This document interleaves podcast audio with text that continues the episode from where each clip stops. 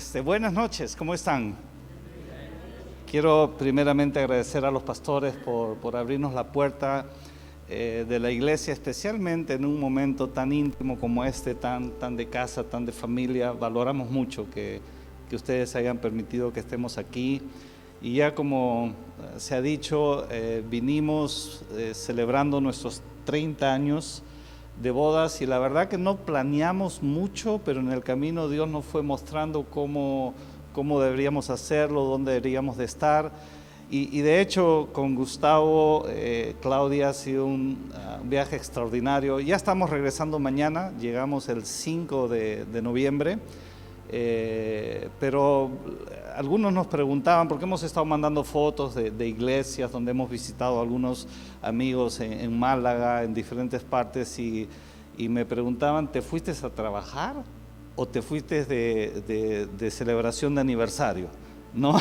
Y, la verdad es que eh, por los últimos 30 años hemos servido al Señor juntos, más otros años más individualmente cada uno y no hay, no hay en nuestra mente la idea de, tomar unas vacaciones y separarnos de lo que hacemos, de, bueno, dos semanas no vamos a ir a la iglesia, no vamos a hablar nada de Dios, mira tanto que lo hacemos, vamos, no, no.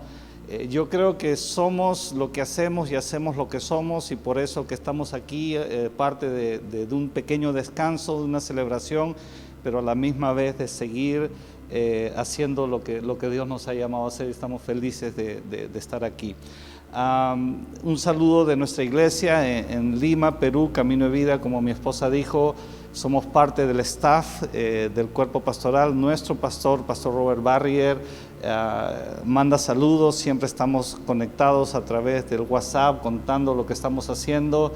Y bueno, en Lima eh, también tenemos un, ah, la iglesia tiene un hogar de niños y Alicia y yo estamos eh, al frente de este hogar por los últimos 21 años, entre otras cosas que hacemos en la iglesia, pero creo que el hogar de niños es nuestro principal ah, latido del corazón, por decirlo de alguna manera. Y la verdad que en los últimos 21 años eh, nosotros entramos al hogar pensando que íbamos a bendecir los niños, cuidarlos y todo ello, pero creo que ellos nos han bendecido tanto a nosotros y, nos han cuidado. Este, son unos ángeles, aunque a veces no parecen, ¿no? Este, pero por fe creemos que son ángeles. Igual verlos crecer y, verlos cómo Dios va sanando heridas, eh, vidas muy complicadas a tan corta edad ningún niño o niña debería de haber pasado lo que ellos han vivido, ¿no? Y, también tenemos, por supuesto, nuestros hijos, eh, ya gracias a Dios están saliendo de la edad de la adolescencia, y digo gracias a Dios porque cuántos saben que un padre con hijos en la edad de la adolescencia necesita que ore mucho por él, ¿no? Entonces también hemos, hemos pasado por nuestras experiencias como padres, eh, hemos cometido errores también, Ah, pero hemos aprendido en el camino y seguimos aprendiendo en el camino, eh, porque la vida es así, la vida es un continuo aprender y cuando uno cree que ya lo sabe todo, se da cuenta que no ha aprendido mucho y tiene que volver a aprender. Ah, quiero estar compartiendo un, mensaje, que vayamos al libro de Ruth, mm, en el capítulo 1, quisiera que leamos Ruth capítulo 1, verso 19 al 22. Estoy usando la nueva traducción viviente, si usted tiene otra diferente, algunas palabras cambian, pero el sentido mismo no. Y el verso 19 al 22 dice de la siguiente manera, de modo que las dos siguieron de viaje. Cuando entraron a Belén, todo el pueblo se conmocionó por causa de su llegada ¿de verdad es Noemí? Preguntaban las mujeres. No me llamen Noemí, contestó ella. Más bien llámeme Mara, porque el Todopoderoso me ha hecho la vida muy amarga. Me fui llena, pero el Señor me ha traído vacía a casa. ¿Por qué llamarme Noemí cuando el Señor me ha hecho sufrir y el Todopoderoso ha enviado semejante tragedia sobre mí? Así que Noemí regresó de Moab acompañada de su nuera Ruth, la joven moabita. Llegaron a Belén, a fines de la primavera, al comienzo de la cosecha de la cebada. Ahora, este libro Ruth es el octavo libro en orden en el Antiguo Testamento y forma parte de los libros históricos Ah, la verdad son solamente cuatro capítulos y yo le animo a que usted en algún momento pueda leerlos de corrido, no, toma mucho tiempo, pero hágalo eh, orando que Dios le, le, muestre, porque es una maravillosa historia de amor, de redención, que tiene mucho, mucho que enseñar en los días en los cuales nosotros vivimos. Ahora, si podemos resumir el mensaje de todo el libro, podríamos decir que Ruth nos enseña, el libro de Ruth ah, nos enseña a llevar nuestras adversidades y tristezas que la vida nos presenta debajo del control de Dios. Ahora, yo creo que si de adversidad y de tristeza se trata, y si cada uno pudiésemos tomar el micrófono por un momento para contar acerca y hablar acerca de adversidad y de tristeza en la vida, yo estoy seguro que nos quedaríamos aquí toda la noche.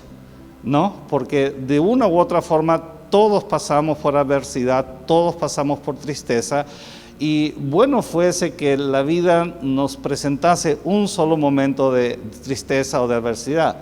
Pero ¿cuánto sabe que no es así? Es, a veces es cíclico, a veces superamos un tiempo, viene otro difícil, superamos el difícil y viene otro más.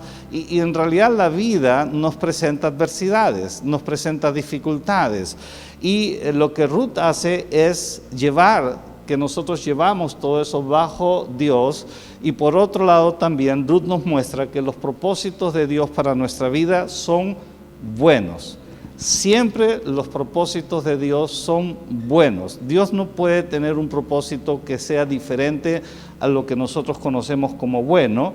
Y también podríamos decir que este libro nos enseña a que Dios obra en los tiempos difíciles. Ahora, vivimos obviamente tiempos difíciles, no solamente lo que la pandemia nos ha traído, todos los efectos colaterales que la pandemia nos ha traído en la economía, en el trabajo, eh, ni qué decir lo que sucedió internamente en cada uno de nosotros por temor, eh, el estrés del encierro, eh, el cambio de vida, lo cual no estábamos quizás preparados, nadie estaba preparado para todo lo que hemos vivido y todavía seguimos viviendo.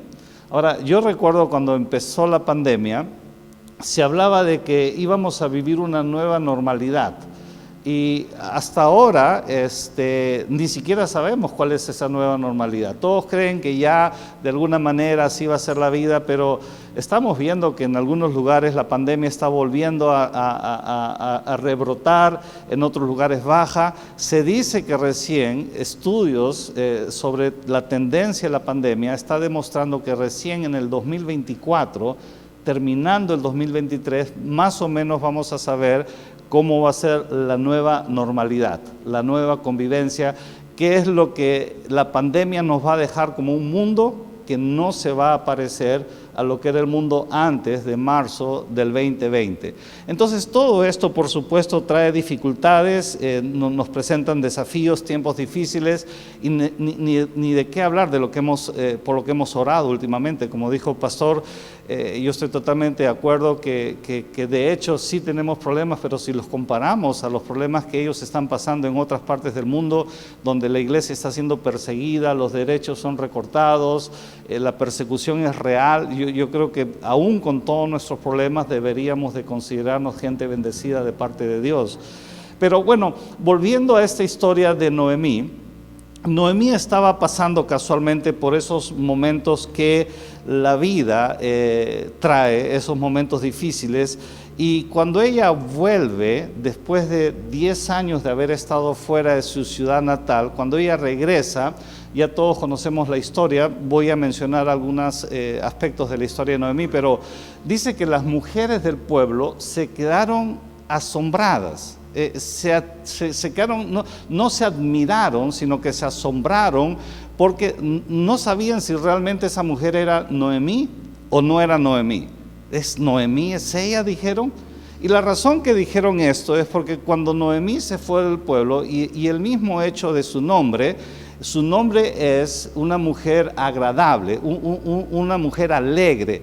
Noemí era una mujer agradable, alegre, pero cuando regresa ya no era esa mujer agradable y alegre que fue cuando se tuvo que ir del pueblo.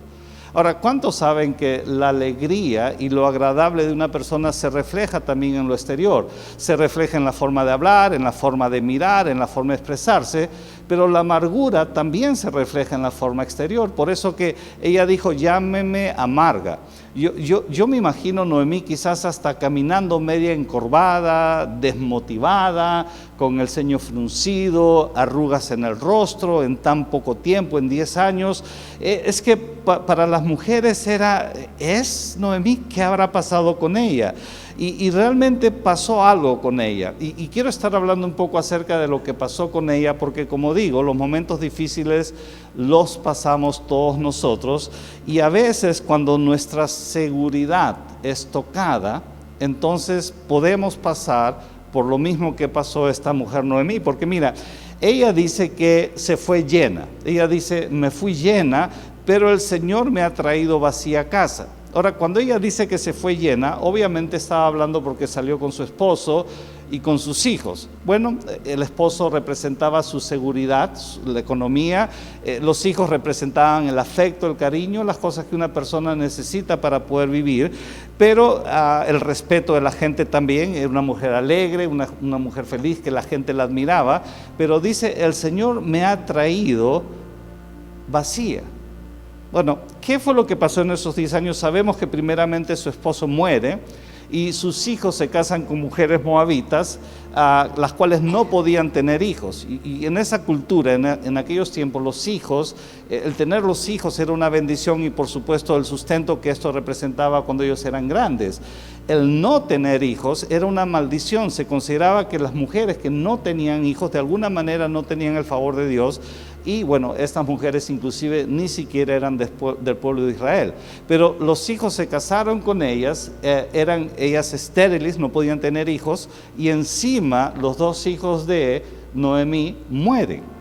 Ahora tú te imaginas una mujer viuda quedada con, eh, se queda, perdón, con dos nueras que también son viudas. Ella pierde no solamente a su esposo, pierde a sus hijos. Eh, es que lo que pasó a esta mujer fue dificilísimo. Ahora, ¿cuánto sabe que cuando una persona pierde sus padres se les dice huérfanos? Pero cuando un padre pierde sus hijos, no hay una palabra que escriba cuando un padre pierde a sus hijos, porque no es natural que padres tengan que enterrar a sus hijos, es natural que hijos tengan que enterrar a sus padres. En otras palabras, el dolor de un hijo perder a un padre es fuerte, pero el dolor de un padre perder un hijo o una madre es un dolor que ni siquiera tiene un nombre. Entonces, todo lo que esta mujer pasó, perdió su esposo, perdió sus hijos, todo lo que ello significaba, ah, literalmente sin economía, literalmente sin futuro, literalmente sin... Yo, pienso que esta mujer estaba tan confundida que de repente se levantaba cada día sin saber qué hacer, sin, saber qué tengo que hacer, qué debo de hacer es que a veces los, problemas de la vida nos tocan tanto que nos desorientan de esa manera y estamos como, como, como se diría, como zombies en la vida, este, simplemente amargados, simplemente estamos eh, desesperanzados, no sabemos qué hacer y todo esto se nota en nuestro ah, aspecto. Ah, por eso que podríamos decir que esta mujer ah, perdió todos sus sueños todo su sueño, toda su esperanza, todo su futuro de vida, todo eso fue destruido, pero el problema real no fue eso. La mayor tragedia de Noemí no fue todo lo que pasó en su vida, sino cómo ella procesa esa información dentro de ella. Ese fue el mayor problema de ella. Porque ella dijo, ah, yo me fui llena, pero el Señor el Todopoderoso me ha amargado la vida y me ha traído vacía. Ahora, este fue el peor error de esta mujer. Y es el peor error que cualquier ser humano pueda cometer. ¿Cómo procesa usted las situaciones difíciles de la vida? ¿Cómo procesa usted eso? Ella dijo, bueno, el Señor me ha traído así, el Señor tiene la culpa. ¿Alguna vez usted pensó que usted no cuenta con el favor de Dios? ¿O alguna vez se le enseñó que de repente la enfermedad o el problema que uno está atravesando es porque Dios se lo envió, porque Dios de alguna manera está tratando con su vida, porque de alguna forma de repente usted está pagando por los pecados de un antepasado que ni siquiera conoce? ¿Alguna vez pensó eso? Por eso digo, parte del propósito del libro de Ruth es mostrar que siempre los planes de Dios para nosotros son buenos. Dios nunca tiene un plan mal, Dios nunca va a enseñarlos de una mala manera o una buena lección, porque Dios es un padre por excelencia. ¿Usted le enseñaría alguna vez a su hijo a cruzar el semáforo en rojo? Y usted sabe que si cruza el semáforo en rojo un carro lo va a atropellar. ¿Usted alguna vez le diría a su hijo, cruza, cruza? Y cuando el carro lo atropella le diría, bueno, te quería enseñar eso casualmente, que no cruces. No, no. ¿Qué haría usted? Le enseñaría, le hablaría, no lo, previene enseñándole, ¿no? Eso es lo que hace Dios. Con su palabra nos previene, nos enseña. Él no nos manda una calamidad para enseñarnos algo y después decirnos, ya ves, eso es lo que quería que aprendas. Eh, ahora, volviendo a cómo, cómo, cómo eh, eh, procesa esta mujer ello, porque la verdad es que todos tenemos esa tendencia, todos, no importa si soy pastor, no soy pastor, líder, lo que sea, todos tenemos porque eso fue lo que sucedió en el huerto del Edén y desde ahí hemos heredado ello. Solamente se lo menciono rápido. ¿Usted recuerda cuando Dios eh, viene al huerto, visita el huerto y, y después de que Adán comió del fruto le dice a Adán, ¿qué has hecho? ¿Recuerda? ¿Qué fue lo que hizo Adán? Adán dijo, no, no, es que lo que pasa, Señor, es que la mujer que tú me diste me tentó. ¿No? Entonces, obviamente Dios va y habla con Eva. Y, definitivamente Eva aprende de Adán. Es que, es que somos responsables de lo que nosotros enseñamos también. Y, entonces cuando Dios le pregunta a Eva, ¿qué has hecho? ¿Por qué le diste de comer a tu marido? Eva dice, bueno, es que lo que pasa es que la serpiente que tú creaste. Ahora, finalmente Dios es el culpable por crear a la serpiente, por darle a la mujer al hombre, y etcétera, etcétera, etcétera. Y a veces tenemos esa tendencia, no, es que mira, yo estoy tan mal porque la culpa la tiene mi jefe. Eh, yo estoy tan mal, pastor, porque eh, la culpa la tiene mi esposa, la culpa la tiene mi esposo, la culpa la tienen mis hijos, la culpa la tiene el presidente del país. y siempre estamos tratando de culpar a alguien y finalmente culpamos a Dios. Ahora, yo tengo una tesis personal de Génesis 3, conociendo el corazón de Dios. Porque si Adán hubiera dicho, Señor, me equivoqué, perdóname, yo fui responsable, me equivoqué, Señor, no, no, no, no, no hice lo que tú me dijiste. Yo creo que Génesis 3 en adelante se hubiera escrito de una manera muy diferente. El tema fue de que él simplemente negó su responsabilidad, por eso Dios tuvo que sacarlo del huerto es que a veces es mejor reconocer su error que simplemente estar dando excusas y excusas y culpando y culpando, porque eso extiende el problema, eso alarga el problema, aumenta el problema. Y en este caso, Noemí se amargó la vida porque pensó que Dios tenía la culpa. Pensó que Dios le había enviado esa calamidad a su vida. Y lo que necesitamos aprender es que a veces los ojos que se amargan por las situaciones de la vida difíciles que vivimos no procesan correctamente lo que realmente está sucediendo. Es como cuando nuestros lentes se empañan por esta mascarilla que tenemos que usar, los que usamos lentes, a veces nuestra propia respiración hace que no podamos ver bien. Y eso es lo que sucede espiritualmente hablando cuando nuestros ojos se amargan, cuando nuestro corazón es herido, entonces no podemos procesar la información correctamente. La amargura, el resentimiento, las heridas no sanadas hacen que nosotros nos amarguemos y la amargura se muestra no solamente en el interior, sino en el exterior también. Por eso que si, si, si ah, podríamos decir algo sobre esto, ah, igual en el Antiguo Testamento, mira lo que dice el Salmo 73, verso 21 al 26. Salmo 73, el salmista estaba pasando por una situación ah, eh, parecida a la de Noemí dice lo siguiente, entonces me di cuenta de que mi corazón se llenó de amargura. Mira, cuando este hombre se da cuenta que su corazón se llenó de amargura, dice lo siguiente, entonces me di cuenta de que mi corazón se llenó de amargura y yo estaba destrozado por dentro. Fui tan necio e ignorante, debo haberte parecido un animal sin entendimiento.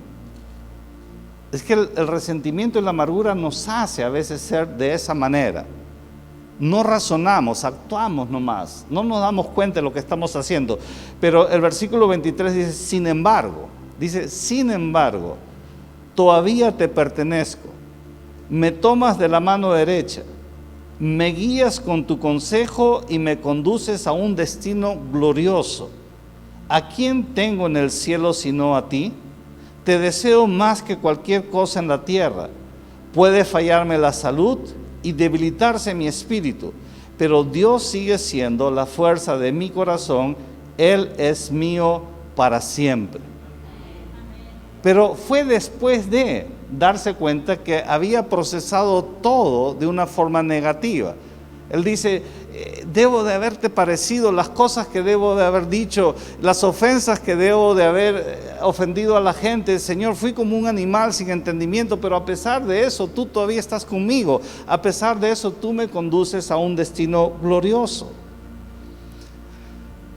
A ver, mira, Noemí tenía señales de que Dios estaba con ella. Dios siempre nos manda señales de que Él está con nosotros. Siempre hay una señal de parte de Dios. Porque en, el capítulo 1, verso 6, Noemí dice, Noemí se enteró de que el Señor había bendecido a su pueblo en Judá a volver a darles buenas cosechas. Dice que Noemí se enteró que Dios había visitado su pueblo. Noemí se enteró que Dios había detenido el hambre y había traído bendición pero sin embargo no pudo reconocerlo, no, no pudo verlo, porque ella se encamina hacia Belén y llega con ese discurso de que el Señor me ha amargado la vida. Ahora, si, si pudiéramos hacer una oración como la que hizo Pablo, ah, si, si, algo pudiéramos orar nosotros sería esto, que está en Efesios capítulo 1, versos 18 y 19. Mira lo que Pablo ora, dice que Él alumbre los ojos de vuestro entendimiento, para que sepáis cuál es la esperanza a que Él os ha llamado, cuáles las riquezas de la gloria de su herencia en los santos y cuál la extraordinaria grandeza de su poder para con nosotros los que creemos, según la acción de su fuerza poderosa. Pablo hizo esta oración por los creyentes no solamente por eh, los de Éfeso, sino en realidad por todos nosotros, que nuestros ojos, eh, que la luz de Dios alumbre nuestro entendimiento para que sepamos cuál es la esperanza a la cual Él nos ha llamado. A pesar de todo lo que pueda estar sucediendo, a pesar de todas las dificultades, porque mira, quiero mencionarte tres cosas que, que podemos ver Ah, y especialmente está en el último versículo que hemos leído, ah, en el primer pasaje, en el ah, versículo 22 del capítulo 1 de Ruth. Dice, así que Noemí regresó de Moab acompañada de su nuera Ruth, la joven moabita. Llegaron a Belén a fines de la primavera, al comienzo de la cosecha de cebada. Mira, tres cosas que Dios estaba haciendo en la vida de ella y ella no se dio cuenta. ¿Por qué? Porque procesó la información de una manera negativa. Y yo creo que estas tres cosas Dios las hace en nuestra vida y quizás no nos estamos dando cuenta. Número uno, dice que ellas regresaron a casa, llegaron a Belén, llegaron a Belén. Ahora, tú te imaginas dos mujeres viudas sin dinero, tener que hacer un viaje a pie, más o menos de, uno, de unos 80 kilómetros, en los peligros que habían en esos tiempos por esos caminos. Todos conocemos la historia del buen samaritano, recuerda ese hombre que fue dejado casi medio muerto por los ladrones. Pues estos caminos eran así peligrosos, no solamente por ladrones, peligrosos también por el medio ambiente, el clima, el frío, la noche, eh, los animales que habían, todos los peligros. Dos mujeres viudas regresaron solas por este camino, que aproximadamente puede ser que les tomó un par de semanas caminando. Pero llegaron, llegaron a casa. Es que Dios las guió a ellas por el camino correcto. Pero no siempre el camino correcto es el camino fácil. No siempre el camino correcto es el camino cómodo. Es que nosotros a veces relacionamos las ideas y pensamos que si el camino por el cual estamos transitando es difícil, entonces Dios no está con nosotros. Y creemos que si el camino es fácil, entonces Dios nos está bendiciendo. Entonces pensamos que si la vida es fácil, Dios está con nosotros, pero si la vida es difícil, Dios no está con nosotros. Entonces juzgamos la manera y decimos, bueno, lo que pasa es que ese matrimonio está feliz, a esa persona le va bien económicamente porque Dios está con él, pero conmigo quizás no, porque a mí no me está yendo tan bien. Mira, el camino de regreso a casa no fue fácil, pero fue el camino correcto, por medio de una situación difícil, por medio de quizás curvas peligrosas, por medio quizás de precipicios que de repente en la noche no se miraban bien, pero fue el camino correcto. No esperes que la vida sea fácil. Ahora, honestamente yo sí quisiera que sea fácil, ¿no? pero ya me he dado cuenta que no es fácil la vida. Pero lo que más me importa no es que la vida sea fácil o difícil, lo que a mí más me importa es que el camino que voy a transitar por esta vida, Dios está conmigo como hemos orado. Señor, si tú no vas con nosotros, no me lleves. Aunque el camino sea peligro, yo sí voy porque tú estás conmigo. Por eso el Salmo 23 dice, aunque ande yo en el valle de la sombra y de la muerte, no temeré porque tú estás conmigo. Yo no quisiera andar el camino del valle de la sombra y de la muerte si Dios no está conmigo. Sería terrible. Terrible sería una vida sin Dios. Pero una vida con Dios, aún en medio de las dificultades, Dios está conmigo. Es lo que más quiero, es lo que más buscamos, que Dios esté con nosotros. Porque si Dios es con nosotros, ¿quién es contra nosotros? No hay arma forjada, dice la Escritura, que prospere contra nosotros. Ahora, número dos, no solamente las llevó por el camino correcto, sino que las hizo llegar en el momento correcto. Porque dice que ellas llegaron en el tiempo de la siega de la cosecha. No llegaron antes para sentarse a esperar a ver qué iba a pasar. No llegaron después para oír lo bueno que fue la cosecha. Dios las llevó en el momento correcto. Y mira, cada uno de nosotros tiene un momento correcto en la vida. El problema es que a veces nosotros comparamos el momento correcto de otra persona con nuestro momento actual y pensamos que nunca vamos a tener un momento correcto porque a él le va bien y a mí no me va bien. Una vez más, cómo procesamos la vida, cómo procesamos las circunstancias, depende mucho cómo caminemos nosotros por esta vida.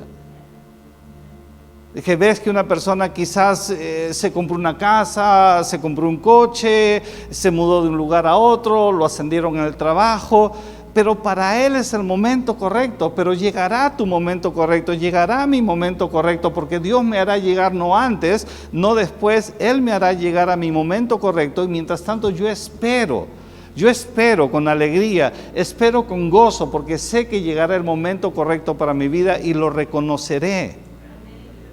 Es que yo, siendo honesto con ustedes, a veces me ha amargado la vida cuando veo que Dios bendice a otros y a mí no o proceso la información de esa manera.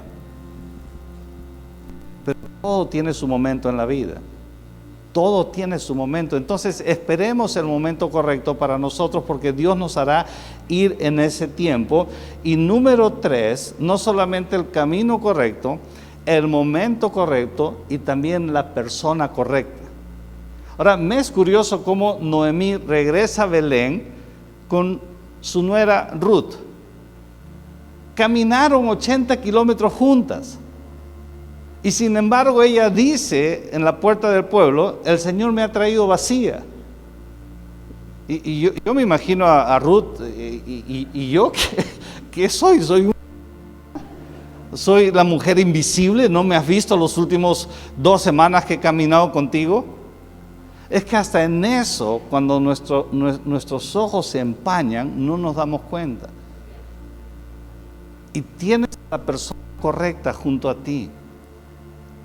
Yo, a veces digo cuando estoy hablando con, matrimonios que están pasando por, algunas situaciones difíciles y, y, yo digo, es la persona correcta. Y entonces a veces la mujer me dice, ay pastor, si usted lo conociera cambiaría su mensaje. Usted no lo conoce, pastor, me dice. O los hombres que me dicen, usted no conoce a mi esposa, pastor, cambiaría todo lo que usted piensa. Y la verdad que yo digo, sí es cierto, yo no lo conozco, no la conozco, pero tú sí. Por eso tú la escogiste. Por eso tú lo escogiste. Y el día que lo escogiste era el hombre correcto. Era la mujer correcta. ¿Qué pasó en todo este tiempo que ya no es el hombre correcto? ¿Qué pasó en todo este tiempo que ya no es la mujer correcta? ¿Por qué ahora piensas que no es correcto cuando antes pensabas que sí es correcto? ¿No será que uno está procesando la información de una manera equivocada? Es que no estamos hablando de las personas perfectas, porque no hay personas perfectas. Todos nosotros tenemos imperfecciones, todos nos equivocamos, todos acertamos, pero también nos equivocamos. Pero sin embargo, si tú sigues creyendo que es la persona correcta con la cual tú te casaste, a pesar del tiempo y de las dificultades, tú vas a poder disfrutar tu momento con esta persona y el camino con esta persona. Mira, Alice y yo estamos casados por los últimos 30 años, no ha sido fácil. No ha sido fácil. Hemos tenido como, como diríamos, como una montaña rusa, ¿no? Donde, por un tiempo estaba así, por otro tiempo subía y por otro tiempo parecía que veníamos en picada. Y, pero sabe, a pesar de todos los momentos que hemos vivido, inclusive cuando nos hemos equivocado quizás en algunas decisiones que hemos tomado con nuestros hijos o qué sé yo, durante todos estos 30 años, ella y yo sabemos que el camino ha sido correcto, hemos disfrutado nuestros momentos correctos y sabemos que somos las personas correctas. Nuestros hijos son nuestros hijos correctos. La iglesia donde estamos es la iglesia correcta, no es una iglesia perfecta. Gustavo la conoce. A veces conversamos de problemas que suceden es que no hay el lugar, eh, el lugar perfecto o la persona perfecta, pero sí correcto. Y es la forma como nosotros debemos de aprender a procesar lo que está sucediendo. Mira, hasta las propias mujeres, en el capítulo 4, hablando acerca de, de Ruth, dicen, ella vale más que siete hijos. Y, y Noemí no se había dado cuenta. Ella vale más que siete hijos porque te ama mucho y ha sido muy buena contigo. Es que Dios está obrando a pesar que quizás nosotros no lo veamos. Dios está obrando. Dios, a, nosotros pensamos que de repente Dios está durmiendo o, está ocupado en el Medio Oriente con todos los problemas que hay allá y, se olvidó de nosotros. No, Dios está con nosotros en todo tiempo y en todo momento. Pero tampoco estamos hablando de una varita mágica que resuelve todos los problemas de una forma instantánea. Todo tiene su proceso en la vida. Por eso que para terminar quiero mencionar el Salmo 34, 19. El Salmo 34, 19 dice lo siguiente. Muchas son las aflicciones del justo. Ahora, muchas. No, no dice pocas. No dice algunas Dice, muchas son las aflicciones del justo, pero de todas ellas lo librará el Señor. Ahora, ¿cómo quieres procesar esta escritura? ¿En la primera parte o en la segunda parte? Es que podemos quedarnos solamente en, uy, muchas son las aflicciones. Pero yo prefiero quedarme con la segunda parte cuando dice, pero de todas ellas los librará el Señor. De todas, no de algunas de todas. Entonces, en el medio de la peor situación, en el medio del peor tiempo, en el medio de la peor crisis que podamos pasar, sigamos confiando en el Señor. Sigamos nosotros dándole a Él toda la gloria, toda la honra. Sigamos nosotros alabándole no esperemos el momento correcto para hacerlo. Yo, yo siempre cuando hablamos con personas que se alejan de la iglesia y les animamos a que regresen, a veces ellos dicen, mira pastor, yo, yo no quiero ser un hipócrita, la verdad es que cuando esté bien voy a ir a la iglesia. No, no, es que no se trata así como estás, con todos tus problemas. Con todos los enredos que puedan haber en la vida, así Dios quiere que vengamos, porque es casualmente en la casa del Señor donde Él comienza a ordenar todo en nuestra vida.